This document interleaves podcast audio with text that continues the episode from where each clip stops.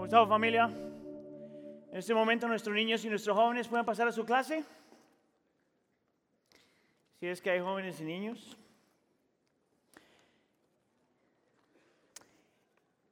En lo que nuestros jóvenes parten, nuestros niños van a sus clases, un par de anuncios rápidamente. Ah, anuncio número uno es este, es em, para los que están acostumbrados a comprar los CDs o a pedir los servicios a los CDs después del servicio, ah, tengo un anuncio para ustedes. Las últimas, estas son las últimas dos semanas que vamos a estar vendiendo o teniendo los CDs disponibles después del servicio, ah, porque ahora nos estamos moviendo completamente a plataformas digitales. Entonces, en realidad usted va a tener acceso a los, a los hermanos cuando usted quiera, los puede, los puede mirar en YouTube o los puede bajar también en, su, en su device, ahí en la computadora donde usted tenga. En caso de que usted quisiera CDs, ahora va a ser, va a haber un proceso un poco más largo y parte de la razón es porque ah, es mucho más fácil compartir todas estas cosas de forma digital que con los CDs físicos que tenemos. Amén. Entonces estamos tratando de modernizarnos un poquito. Amén. Segundo anuncio rápidamente, en el verano tenemos dos clubs de libros, se podría decir, clubs de libros de verano, y uno va a ser para los varones que van a estar ah, leyendo un libro que se llama Caminando con Jesús y las mujeres van a estar leyendo un libro que se llama Mujeres de, las, de la Palabra. Entonces, si está interesado en alguna de esas dos uh, clubs de libros en el verano, le voy a pedir que pase al, al, área común y ahí va a encontrar un par de mesas donde se puede registrar y, pedir información acerca de esto. Le voy a pedir que por favor se ponga de pie entonces, vamos a darle espacio a la escritura uh, esta mañana. Y hoy vamos a estar leyendo del libro de Primera de Timoteo eh, capítulo 6 y vamos a leer uh, tres versículos. Vamos a leer el versículo 6, versículo 9 y versículo 10. Timoteo capítulo 6, versículos 6, 9 y 10. Si está conmigo, diga por favor, amén. Esta es la palabra del Señor. Es cierto que con la verdadera religión se obtienen grandes ganancias pero solo si uno está satisfecho con lo que tiene. Versículo 9. Los que quieren enriquecerse caen en la tentación y se vuelven esclavos de sus muchos deseos. Estos afanes insensatos y dañinos hunden a la gente en la ruina y en la destrucción. Porque el amor al dinero es la raíz de toda clase de males. ¿Qué tal si leemos ese versículo, esa oración juntos? Porque el amor al dinero es la raíz de toda clase de males. Por codiciarlo, algunos se han desviado de la fe y se han causado muchísimos sinsabores. Señor, te pedimos que nos hables, por favor, esta tarde. Por favor, revela lo escondido del corazón. Estamos dependiendo, dependiendo de la persona y el ministerio del Espíritu Santo no solamente para comunicar las verdades bíblicas, Señor, sino para entender y creer las verdades bíblicas, a nosotros estar hablando del tema que tenemos frente a nosotros hoy. Permítenos creer, permítenos entender, permítenos ver. Ayúdanos, Señor, a creer, a entender y ver. Te lo pedimos por favor en nombre de tu Hijo Jesús y todos decimos, se pueden sentar.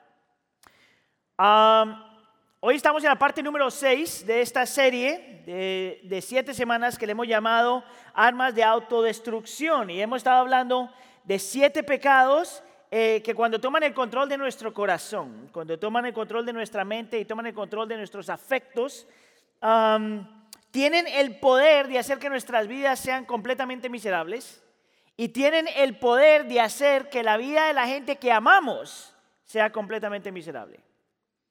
Estamos hablando de siete pecados que cuando no tratamos con ellos de la forma que tenemos que tratar, tienen también el poder de controlar, de moldear nuestro carácter y eventualmente nos llevan a la destrucción. Es por eso que le hemos llamado armas de autodestrucción. Estos son los pecados que tienen el poder de transformarte de tal forma que eches a perder todo lo que es bello y hermoso y que vale la pena vivir. Y hoy vamos a hablar entonces del pecado número 6, que es el pecado de la avaricia. Ahora, esto es familia, siempre decimos que esto es familia, entonces simplemente para saber, ¿cuántos de ustedes piensan que luchan con la avaricia? Por favor, levante la mano. ¿Ya? ¿Como 50%? Muy bien. Entonces, mi plan, mi deseo, mi oración es que para el final del primer punto, por lo menos seamos 70% los que reconocemos que estamos luchando con la avaricia. Para que después del segundo punto podamos reconocer que somos 90%, para cuando lleguemos al tercer punto, todos estemos convencidos que estamos luchando con la avaricia. Déjenme le digo por qué este tema es tan importante y por qué es que algunos de ustedes, ah, al igual que yo, ahorita se lo voy a mostrar, luchamos tal vez diciendo que estamos luchando con la avaricia. O tenemos problema o conflicto de decir que estamos luchando con la avaricia. Y muchas veces siempre tiene que ver ah, con la definición que tenemos. Pero antes de eso, mire, ah, pensando y meditando en esto, yo me hacía la pregunta, ¿por qué es que, ¿por qué es que por ejemplo, este tema casi no sale? Porque es que no se predica tanto. Porque está en la Biblia. El problema es, ¿cuántos de ustedes han escuchado sermones de la avaricia? ¿sí? Como en los últimos cinco años, si es que ha sido creyente por cinco años. ¿No? Ok, vamos a ver. Yo he sido pastor por 15 años. Empecé cuando tenía como 15 años. Los primeros seis años de mi ministerio, yo trabajé con jóvenes y jóvenes adultos. Eso es lo que yo hacía. Y después de, después de eso, los últimos ocho años, casi nueve años, he, sido, he estado pastoreando adultos, ¿verdad? Adultos en sus 30, 40, 50 y en adelante. Lo que me llamaba la atención es que parte de mi trabajo como pastor es hablar con la gente, ¿verdad? A mí me pagan por hablar. en el idioma de la iglesia se llama pastorear, pero en realidad eso es hablar. Y mi trabajo es sentarme con la gente de diferentes edades y hablar de cosas de la vida, de hablar de la Biblia, de hablar del Señor, pero también hablar de las luchas y los pecados en el corazón. Ese es mi trabajo. Ahora, lo que me ha llamado la atención es que en todos estos 15 años, y yo quiero que me escuche bien, en todos estos 15 años de ministerio, no ha habido ni una sola conversación donde alguien me ha dicho, ven Aníbal, yo estoy luchando con la avaricia. ¿No te llama eso la atención? 15 años. 15 años. Y nadie me ha dicho, Aníbal, no sé qué hacer. Soy desesperadamente generoso. Nadie. Nadie ni siquiera me ha dicho, Aníbal, por favor, ora por mí. Amo tanto las cosas. Ahora, ¿tú sabes lo que lo hace peor todavía? Es que yo no me acuerdo yo haberle dicho a alguien, ora por mí. Me gustan demasiado las cosas. Yo no me acuerdo haber confesado a alguien que yo también lucho con avaricia. El problema eh, radica en cuál es nuestra definición de avaricia. Ese es el problema. El problema es que todos tenemos una preconcepción de lo que la avaricia es, o la codicia, que es la misma palabra. Tenemos una preconcepción de la avaricia o la codicia. Y cuando tú tienes este concepto y te comparas a una persona que en tu cabeza sí es, sí es codiciosa, tú dices, pues yo no soy codicioso. Es más, algunos de ustedes cuando digo que vamos a hablar de la avaricia, automáticamente en su corazón dice, por fin Aníbal le va a hablar a los ricos. Ese no es un problema de ricos. Es un problema de la humanidad. Entonces, el problema es que tenemos esta preconcepción número uno y número dos, que la avaricia tiene la capacidad de, eh, de hacerte ciego a tu propia necesidad. La avaricia tiene el potencial de cegarte a tu propia lucha. Es por eso que tenemos que hablar de este tema. Es por eso es tan importante que la iglesia del Señor hable de este tema. Entonces, si me está visitando por primera vez, no se preocupe que no le voy a pedir dinero. Todavía. Yo quiero que tú veas que todos nosotros de alguna forma, de diferente forma, luchamos con esto. Y por eso vamos a hablar de estos tres puntos. Vamos a definir, definir, lo que es la avaricia, vamos a tratar de desenmascarar lo que es la avaricia y vamos a ver qué es lo que necesitamos para poder matar la avaricia. En la definición es para tener el concepto bíblico. El desenmascarar es porque tenemos que entender ¿cómo es que la avaricia obra en nuestro corazón? Y número tres, ¿qué es lo que necesitamos? No para aprender a manejar la avaricia o ignorar la avaricia, sino realmente matarla. Entonces, a mi favor, mira a la persona que está al lado tuyo y pregúntale, ¿eres, ¿luchas tú con la avaricia? Pregúntele, va a ver cómo se pone bien nervioso. O que cambie la pregunta, está muy fea la pregunta, dígale, ¿eres tú codicioso? A ver cómo le va con esa. Ok, fíjese bien.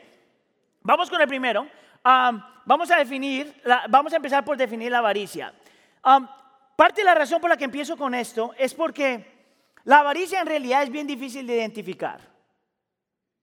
Es por eso que es tan fácil echársela a alguien más. ¿Verdad? Entonces, Trump, diría alguna gente, ese sí es avaricioso. ¿Verdad? O la gente rica es avaricioso. O la gente que tiene mucho poder son avariciosos.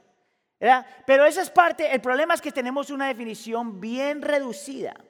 Lo que quiero hacer es empezar dándote lo que la avaricia no es. ¿Estamos? Primero, la avaricia no es trabajar duro para tener dinero. Eso no es avaricia, mi hermano.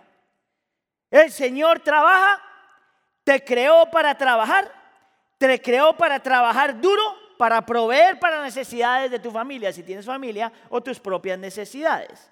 Es por eso que la escritura dice que el perezoso es un pecador. Entonces el problema tiene que ver con el trabajo y la cantidad de dinero que necesitas en el trabajo, que, que tomas del trabajo. La avaricia tampoco es ahorrar dinero o invertir dinero de forma sabia. Eso no es avaricia. Es más, si lees el libro de los proverbios te vas a dar cuenta que el libro de los proverbios te, de proverbios te enseña que el sabio sabe cómo ahorrar dinero para las diferentes épocas de la vida.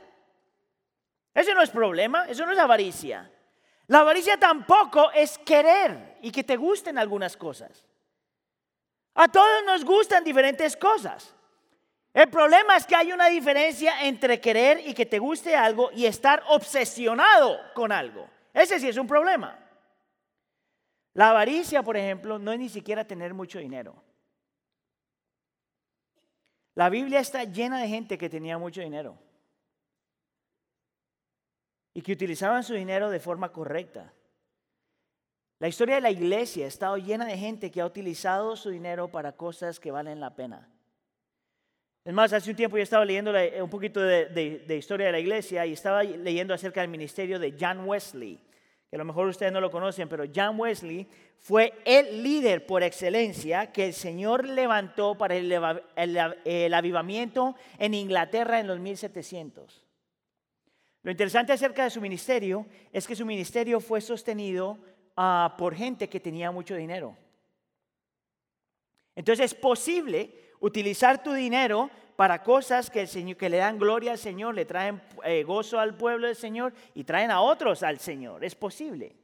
La avaricia no es acerca de trabajar y ganar dinero, la avaricia no tiene que ver con ahorrar o invertir dinero, la avaricia no tiene con que te gusten, no tiene que, nada que ver con que te gusten algunas cosas, la avaricia no significa, no tiene nada que ver ni siquiera si eres rico. Entonces, si tú tienes mucho dinero, que aquí hay como dos o tres seguramente, tú no te, te tienes que sentir culpable. Si te gustan las cosas, no te tienes que sentir culpable. Si tú trabajas por dinero, porque el dinero se necesita, no te tienes por qué sentir culpable. Si estás invirtiendo y ahorrando, no te tienes por qué sentir culpable. Si el Señor te ha dado mucho, no hay por qué sentirse culpable. Déjame te doy todas las razones por las cuales sí te tienes que sentir culpable. Porque la avaricia o la codicia significa esto. No se trata de poseer o no poseer dinero o cosas. Se trata de cuando esas cosas o el dinero te poseen a ti y te controlan a ti, al punto que te sientes completamente miserable cuando no tienes lo que tú quieres. ¿Se lo digo otra vez? Ahí va. La codicia o la avaricia no se trata de tener dinero o poseer cosas. La avaricia o la codicia, que voy a utilizar las dos palabras, se trata de cuando las cosas o el amor al dinero te poseen a ti, al punto que te controlan y te llevan a sentirte completamente miserable porque no tienes las cosas que tú quisieras. Eso es avaricia.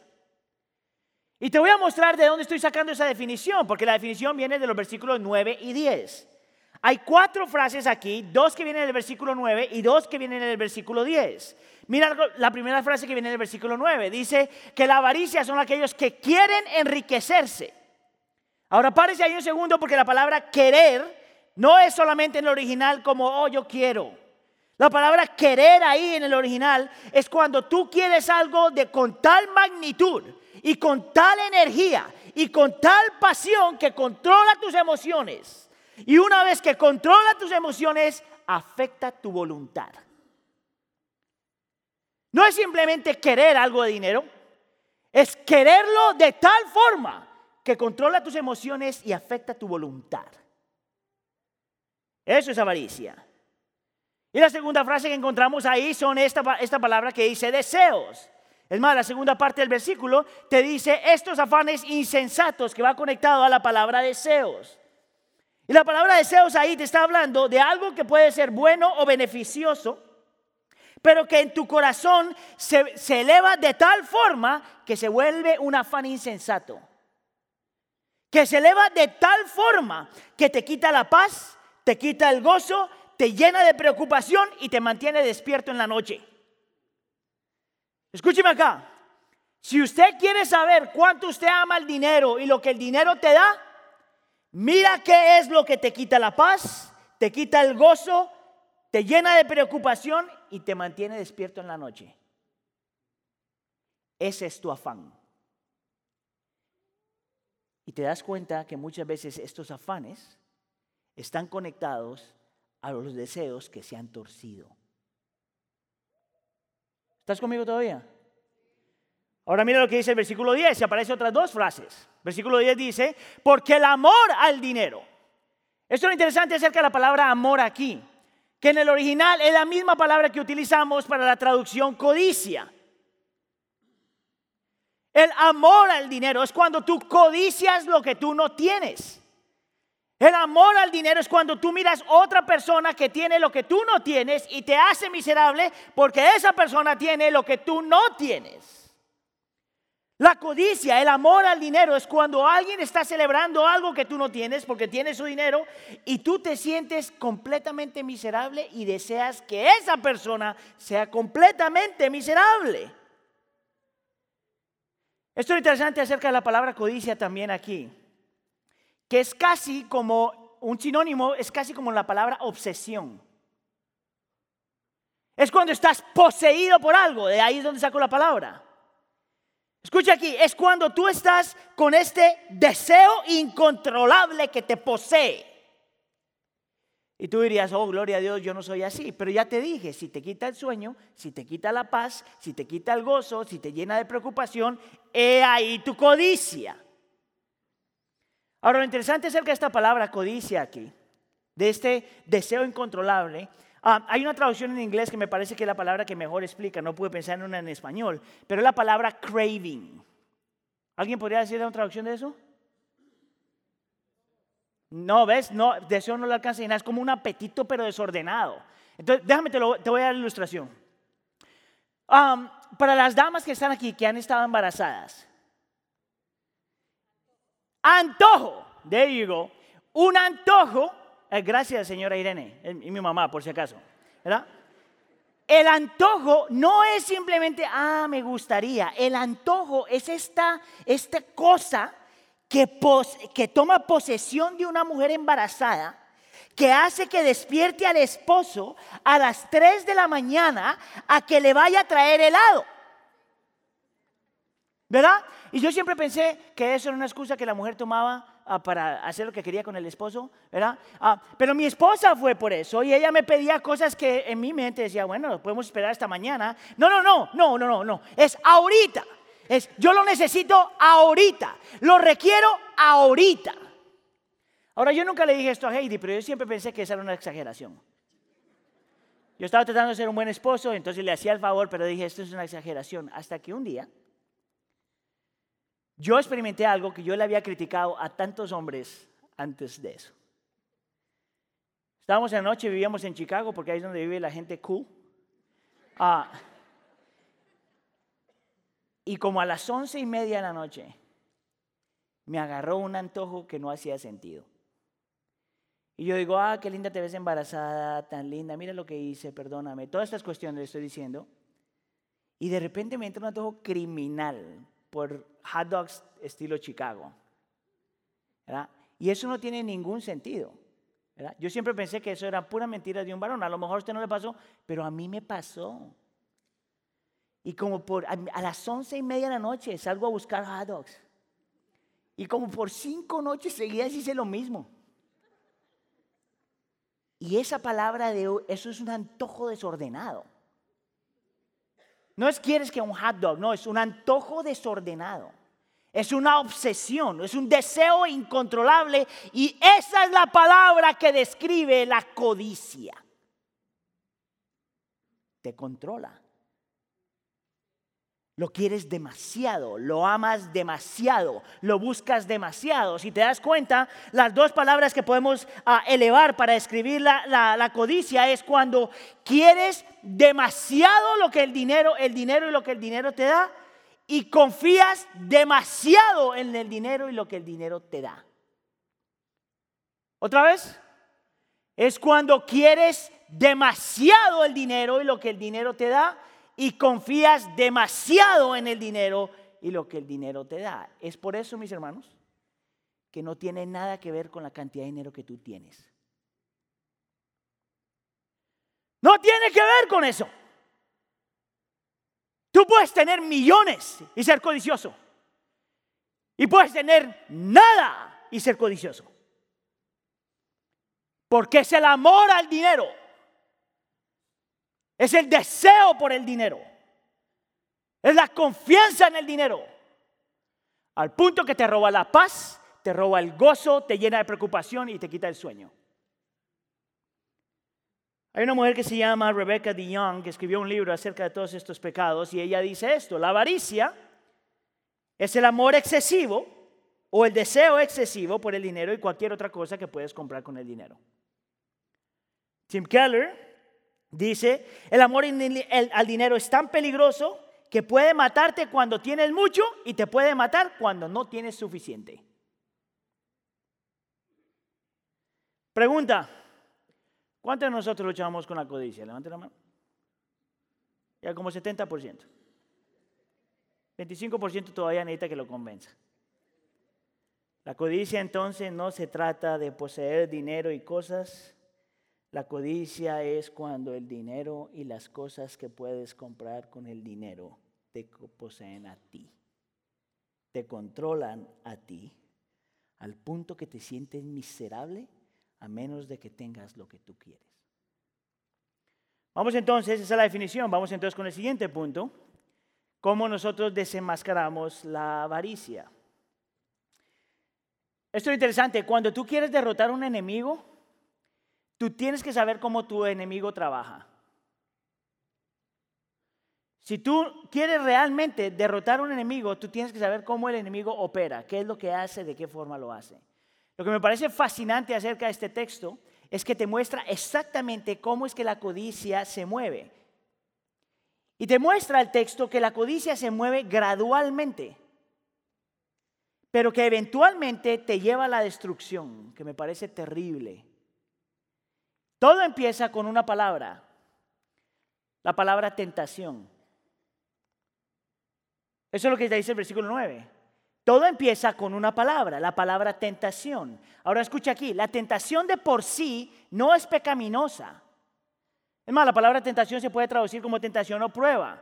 El Señor Jesús fue tentado y él no tenía pecado. Entonces la tentación de por sí no es pecaminosa. ¿Tú sabes lo que lo hace pecaminoso? Es que tú solamente puedes ser tentado por lo que tú ya tienes en tu corazón. Si tú no tienes la lucha en tu corazón, eso no es una tentación. La razón por la que esto es una tentación es porque dentro de nuestro corazón, en lo más íntimo de nuestro corazón, todos aquí queremos dinero o lo que el dinero da. Y es por eso que es una tentación. Ahora, lo que hace difícil eso para nosotros en esta cultura es que nuestra cultura es una cultura que está diseñada para hacerte pensar que tú quieres más y necesitas más. Ese es el problema en la cultura que estamos viviendo el día de hoy. Es que todo está diseñado para hacerte pensar y desear que tú quieres más y necesitas más. Es por eso, mis hermanos, que tú encuentras, vas a la tienda y siempre encuentras algo que dice New and Improved, que es el mismo jabón, del mismo tamaño, pero con una etiqueta que te dice New and Improved. ¿Tú sabes qué es nuevo acerca de eso? Que tiene una etiqueta diferente. El mismo jabón, pero por alguna razón tú la ves y dices, mm, esa es la que necesito yo. Es por eso que yo, realmente yo detesto ir al moho. Lo detesto. Voy porque a toda mi familia le encanta ir al moho. Pero parte de eso es que tú vas caminando, disfrutando de la vida y de repente te encuentras un especial. Y algo pasa en esta tentación donde el especial te empieza a decir, mm, ¿cómo me falta una de esas camisas? Esa es nuestra cultura. Siempre te muestra una mejor casa, un mejor carro, una mejor condición física, una mejor ropita, unos mejores hijos y en el peor de los casos, un mejor esposo y una mejor esposa. Mira, yo voy al gym, a un gym que queda por aquí cerquita, y esta semana estaba levantando como 500 libras aquí para adelante. Era como 5 en cada mano, pero hay una pancarta que dice, hay una muchacha que está así como puesta de lado, para una clase de zumba, yo creo, y dice, ven aquí, aquí encuentras comunidad. Le estoy diciendo, ¿qué tiene que ver eso con la muchacha retorcida que está en la paz? No tiene nada que ver. ¿Tú sabes por qué? Porque si tú eres, te sientes solo, el gym te dice, aquí es donde encuentras comunidad. Que es una mentira. Dime tú si eso no es verdad. Tú eres víctima y eres parte de una cultura que maneja los, en inglés se llaman los coupons. Los papelitos que te ofrecen descuentos. Que en mi opinión esos papelitos son de Satanás. Son buenos si realmente te ofrecen algo que tú necesitas. Pero 95% de los coupons que tú recibes son cosas que ni necesitas. ¿Está viendo un comercial de cereal? En inglés dice Breakfast for Champions. El desayuno de los campeones. Y luego te muestran un cuate, un atleta súper cuadradísimo, comiendo el cereal, que tú sabes que ese cuate no come ese cereal porque ese cereal es terrible. Yo pienso, ¿cuántos de nuestros niños están viendo el cereal, el comercial cereal y dicen, bueno, yo, I want to be a champion?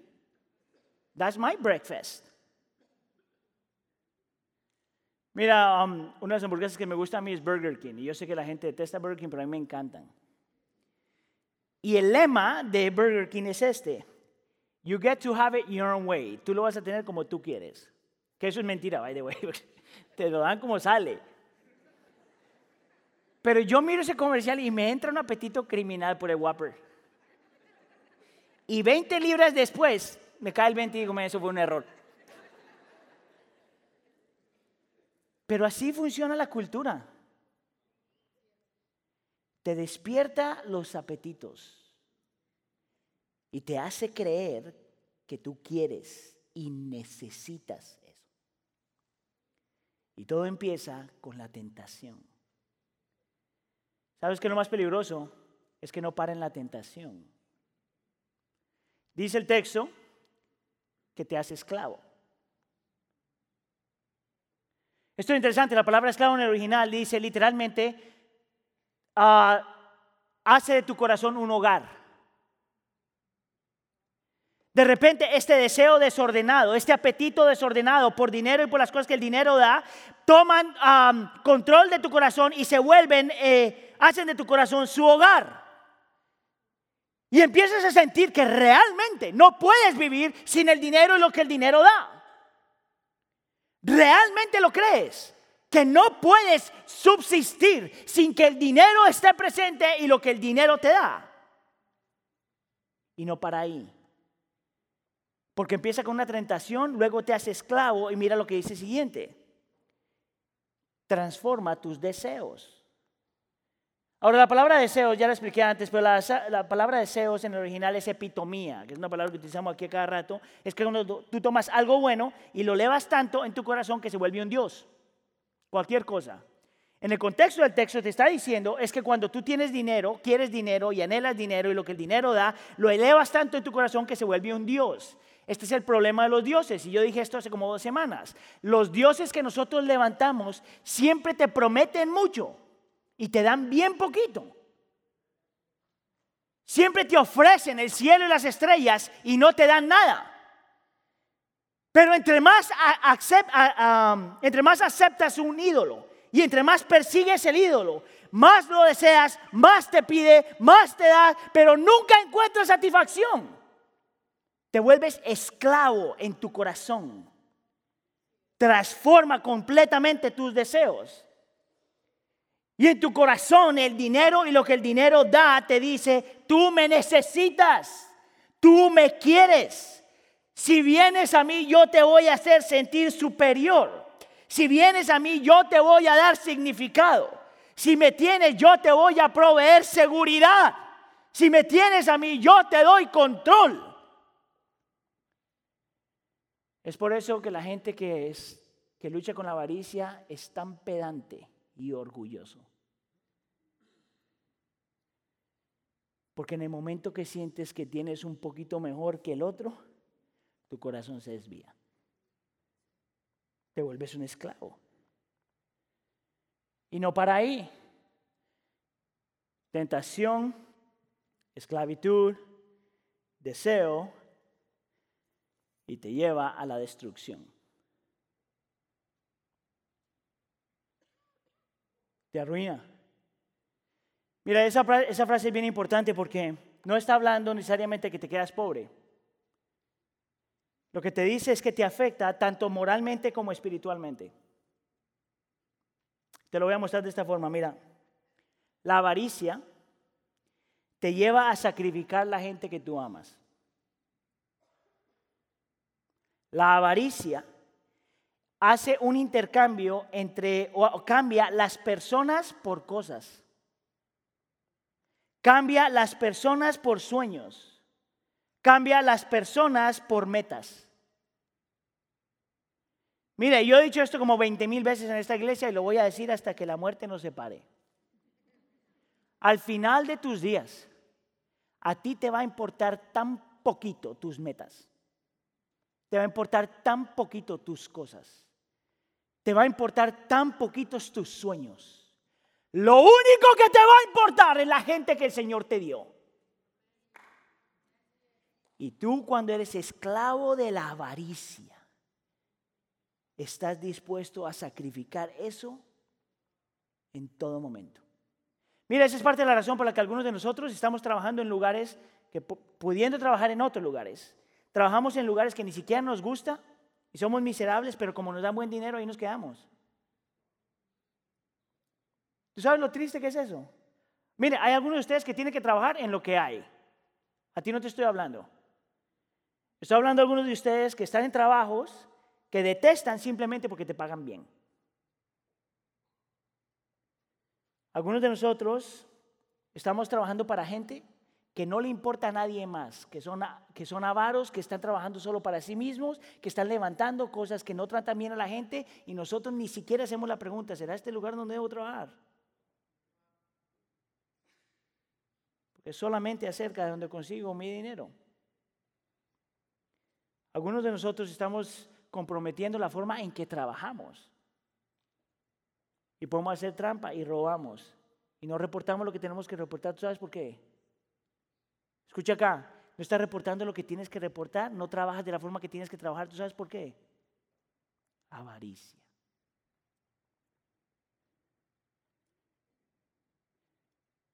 ¿Ves por qué este es un problema tan grande? Te está destruyendo moralmente y espiritualmente. Si no tomas control de eso, no solamente te hace, empieza con la tentación y te hace esclavo y controla tus deseos, no solamente te lleva a afanes insensatos y te lleva a la destrucción, sino que acabe la posibilidad de que te alejes del Señor. Te has desviado de la fe. ¿Tú sabes lo que eso es, qué tan peligroso es eso? ¿Por qué será que nosotros no hablamos mucho de la avaricia? Más, déjame te hago la pregunta. ¿Alguna vez tú le has dado cuentas a alguien de lo que haces con tu dinero?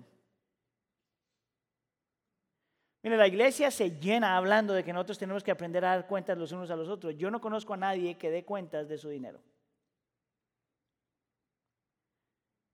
La pregunta es ¿por qué? Nosotros no leímos el versículo 17, pero el versículo 17 dice, porque pones tu esperanza en cosas inciertas. ¿Sabes lo que significa eso? Pones tu paz, tu seguridad, tu gozo, todo lo que tú tienes, tu significado, todo lo, lo pones en cosas que son realmente inciertas. Hoy las tienes, mañana no las tienes. Tú sabes lo que requiere para que tú pierdas todo lo que por lo cual tú has trabajado. Tú sabes lo que requiere para que tú pierdas todo lo por lo cual has trabajado. Un mal día en Nueva York. Y el mercado que se desordene. Un mal día. Un terremoto, eso es lo único que se necesita. Un maremoto es lo único que necesita. Una enfermedad terminal, eso es lo único que se necesita. Y por todo lo que trabajaste, y por todo lo que viviste y todo lo que buscaste, no sirvió de nada. Todo es completamente incierto. Y en tu corazón, de todos modos, sabes que por no importa cuánto hayas logrado, cuánto hayas conquistado, nunca es suficiente. Nunca es suficiente. Algunos de nosotros vinimos a Estados Unidos buscando el sueño americano, pensando que aquí nos iba a ver mejor que allá, y algunos de nosotros nos está yendo mejor aquí que allá. El problema es que no sabemos parar. Tenemos más y queremos más y deseamos más. Pregúntale a la gente que tú amas qué es lo más importante para ellos acerca de ti. Y nadie va a decir que tú me compras muchas cosas.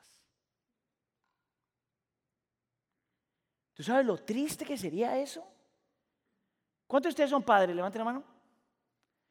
¿Tú sabes lo triste que tus hijos lo único que te digan es, lo que más me gusta de ti es la casa que me compraste? El apartamento en el que vivimos, los zapatitos que me compraste. Mira, yo soy padre de adolescentes, entonces yo sé que ellas todavía no entienden lo que significa eso, pero en un par de años ellas van a saber que lo más importante no fue todo lo que yo les compré, sino que yo siempre estuve ahí. Por eso es que la avaricia es tan peligrosa. Un autor francés lo pone de esta forma, la, codicia o la avaricia. Él dijo, yo lo codicié todo y sin embargo nunca me gustó nada. Eso es verdad. El libro de Eclesiastés, capítulo 5, dice, el amor del dinero nunca te da completa satisfacción. Hay un filósofo, um, un profesor filósofo en los 1900 que se llamaba Peter um, Kreeft, I think. Él decía esto, la codicia es como tratar de llenar el gran cañón con canicas. Y nunca es suficiente. Ahora, lo que quiero hacer aquí es proveerte un resumen de lo que he dicho e invitarte a que te hagas preguntas que te tienes que hacer. El problema es este, si no reconoces que estás luchando con esto, a lo mejor no todos están luchando con esto, pero si no reconoces que estás luchando con esto, que amas el dinero demasiado y que amas las cosas demasiado, las cosas que el dinero te da, si no, si no aprendes a, a chequear eso en tu corazón, vas a vivir tu vida y ni siquiera te vas a dar cuenta. Hasta que sea muy tarde. Entonces, mira, te lo voy a mostrar de esta forma. La codicia entonces es esclavitud. Por lo tanto, tú te tienes que hacer la pregunta, ¿posees el dinero o el dinero te posee a ti? Tú tienes que hacer esa pregunta. ¿Posees el dinero o el dinero te posee a ti? La codicia es también un amor desordenado. La pregunta entonces para ti es, ¿cuánto anhelas el dinero y lo que el dinero te da? Tienes que hacerte la pregunta. La codicia también es engañosa. confías en Dios en abundancia y en necesidad. Mira, yo he aprendido que es tan fácil confiar en el Señor cuando tu cheque, llega. Es tan fácil confiar en el Señor cuando tienes tus horitas de trabajo. Es tan fácil confiar en el Señor cuando tienes tu casa, tu carro y tu salud. Pero la prueba para el cristiano es cuando puedes confiar en el Señor en medio de la necesidad. La codicia es destructiva. Puedes, radical, puedes ser tú radicalmente generoso. ¿Sabes lo que significa ser radical? Eso es lo que significa. Escucha aquí porque no le va a gustar lo que le voy a decir. El ser radicalmente generoso es que si el Señor te da mucho, tú tienes que dar más. Que entre más tú tengas, más debes soltar. Que entre mejor trabajo y casa y carro y lo que tú tengas, más, más larga la distancia entre el amor al dinero y lo que das. El ser generoso es cuando tú das de tal forma que cambia tu estilo de vida. El ser generoso es dar de tal forma que tienes que confiar en Dios. El ser generoso es reconocer que solo hay un proveedor y no eres tú. Es Dios. La codicia es insatisfactorio o insatisfactoria. La pregunta para ti es, ¿has experimentado contentamiento? Con eso entonces me lleva a mi tercer punto, porque la palabra contentamiento es donde encontramos la solución para nosotros aprender a morir a esto. De la única forma que nosotros podemos matar la avaricia o la codicia es cuando tú encuentras realmente contentamiento.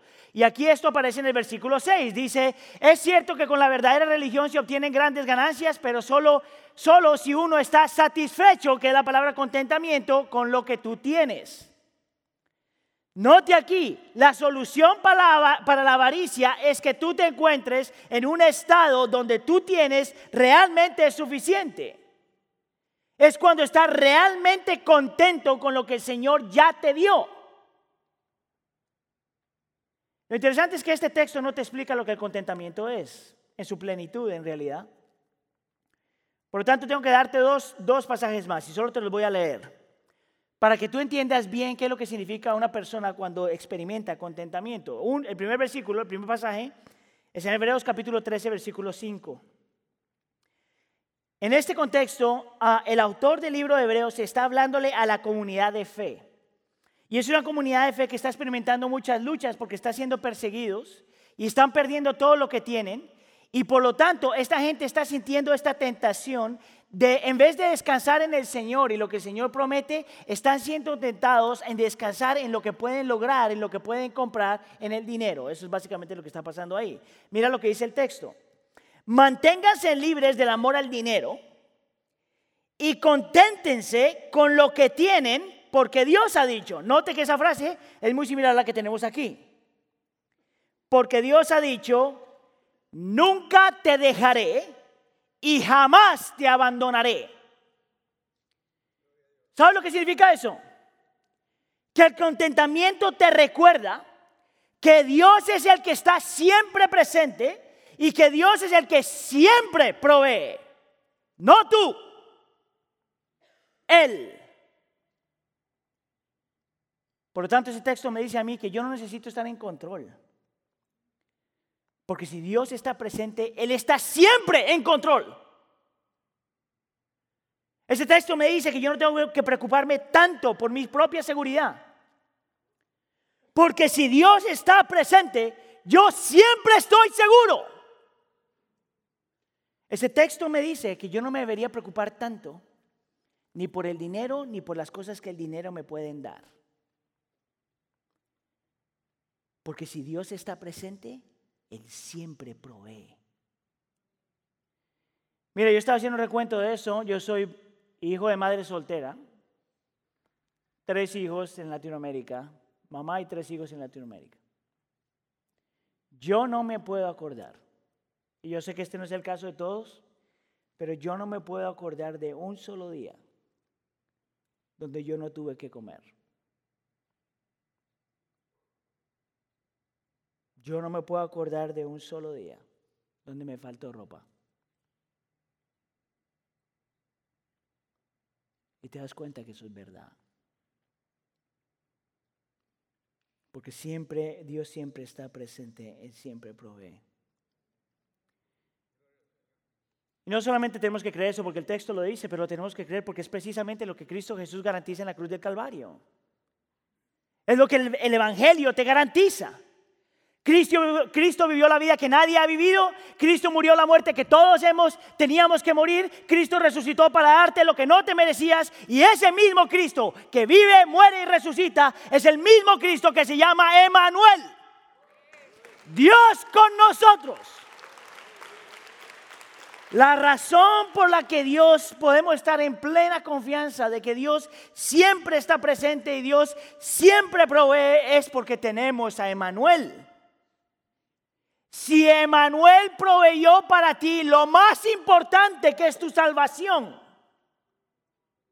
¿por qué vas a dudar que Él va a proveer para todo lo demás? Si Emanuel fue a la cruz del Calvario para que tú fueras adoptado por Dios, ¿por qué vas a dudar que tu Padre te va a dar lo necesario? Lo necesario el segundo texto que me ayuda con esto es Filipenses capítulo 4, que me habla un poquito de, me extiende un poquito el contexto o la definición de contentamiento. Mira lo que dice Filipenses capítulo 4, versículos 11 al 13, dice, pues he aprendido a estar satisfecho en cualquier situación en la que me encuentre. Escucha aquí, he aprendido a estar satisfecho en cualquier situación que me encuentre. Sé lo que es vivir en la pobreza y sé lo que es vivir en la abundancia. Este es Pablo hablando, tiempos de necesidad y tiempos de abundancia. Sé lo que he aprendido a vivir en todas, he vivido en todas y cada una de las circunstancias, tanto en quedar saciado como en el pasar hambre. Y él te dice, han habido épocas donde tuve hambre y han habido épocas donde tuve lo suficiente. He aprendido a tener de sobra y a sufrir de escasez. Eso es interesante porque el Evangelio nunca te dice que no promete que no van a haber problemas. Lo que dice el versículo 3 es esto, todo lo puedo en Cristo que me fortalece, que es un versículo que a todos ustedes les gusta. Pero tú sabes la implicación de ese texto, ¿verdad? Que Dios te da todo lo necesario para fortalecerte en Cristo en la abundancia y en la pobreza, en la victoria y en la lucha, cuando te sobra y cuando te falta. Esto es lo interesante acerca de ese texto es que Pablo dice en dos diferentes ocasiones, he aprendido. Y te empieza a decir que el contentamiento, número uno, requiere tiempo y número dos, requiere que tú seas intencional. El contentamiento requiere que tú, requiere tiempo y requiere que tú seas intencional. Lo que quiero mostrarte aquí es algo que yo le llamo el contentamiento evangeliocéntrico. Cosas que yo pienso a la luz de este texto que te tienes que repetir hasta que te convenzas a ti mismo de lo que tú ya tienes en Cristo y lo que tú ya eres en Cristo. Fíjate bien, lo pongo de esta forma. Si, el, si la avaricia es esclavitud, entonces, entonces el Evangelio es libertad. Y tú tienes que poder repetirte a ti mismo, yo no soy controlado por el dinero, soy controlado por el amor de Cristo. Te lo tienes que repetir a ti mismo. Si, la codicia es un amor desordenado, entonces el contentamiento es un amor ordenado. El dinero no es supremo, Cristo es supremo. Te tienes que convencer a ti mismo. Si la avaricia es engaño y decepción, el Evangelio es honestidad. Escucha aquí. El primer paso para tú ser libre de la avaricia es reconocer que eres avaricioso y confesarlo. Y aprender a dar cuentas de tu vida financiera. Eso es difícil, pero tienes que aprender a hacerlo. porque estoy ocupado en mi salvación. Eso es lo que Pablo está diciendo, estoy creciendo en mi salvación, estoy trabajando mi salvación. No estoy trabajando para ser salvo, estoy trabajando porque soy salvo.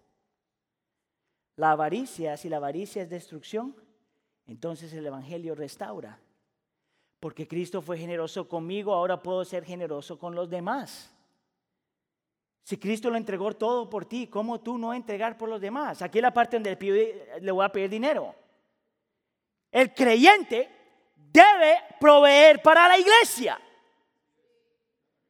El creyente sostiene la iglesia. El creyente le da a los pobres. El creyente le abre las puertas a la gente que no tiene. El, el creyente da generosamente hasta que cambie tu vida. Porque tenemos un Dios generoso. El creyente debe y tiene que ser generoso.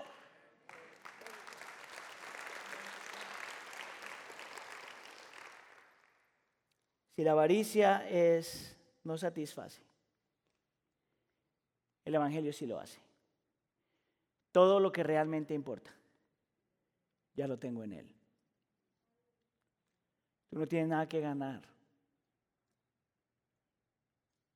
Ya Cristo lo ganó todo por ti. Tú no tienes nada que perder. Lo que vale la pena está seguro en Él.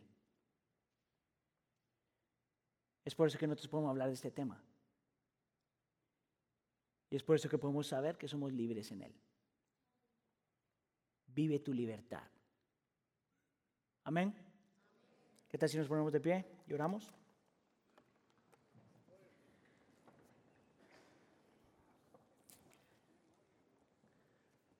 Dios nuestro, nosotros venimos frente a ti, primero dante gracias por la magnitud de tu generosidad. Tú enviaste a tu Hijo cuando ni siquiera te queríamos.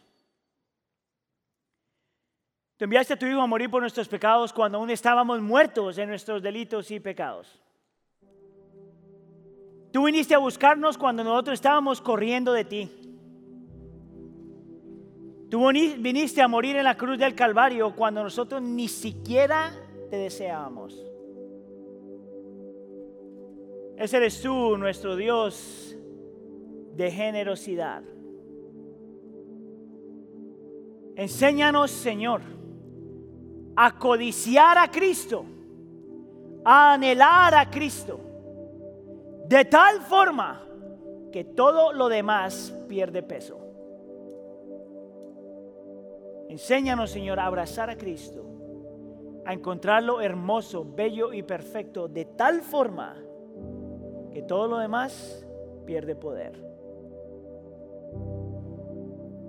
Señor, el día de hoy nosotros queremos estar controlados por ti, por tu amor, no por el dinero, ni por lo que el dinero da. Por favor, haz lo posible, te lo pedimos en nombre de tu Hijo Jesús. Todos decimos.